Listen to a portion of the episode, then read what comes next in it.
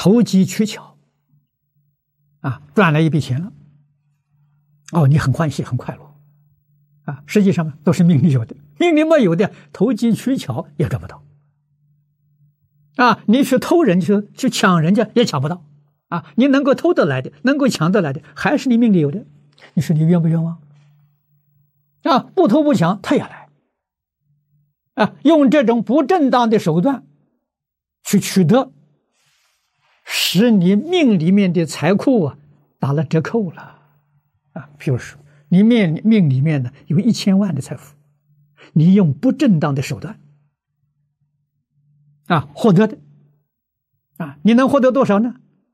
啊，一千万大概打个对折了，你只能获五百万，就觉得我很了不起了，你已经亏折了一半了。啊，如果像这种谋财害命啊，这样这种不道德的这种手段的时候，恐怕你命里面这个财库啊，要损失百分之九十。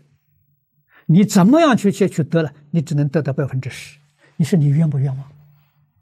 为什么干这种傻事？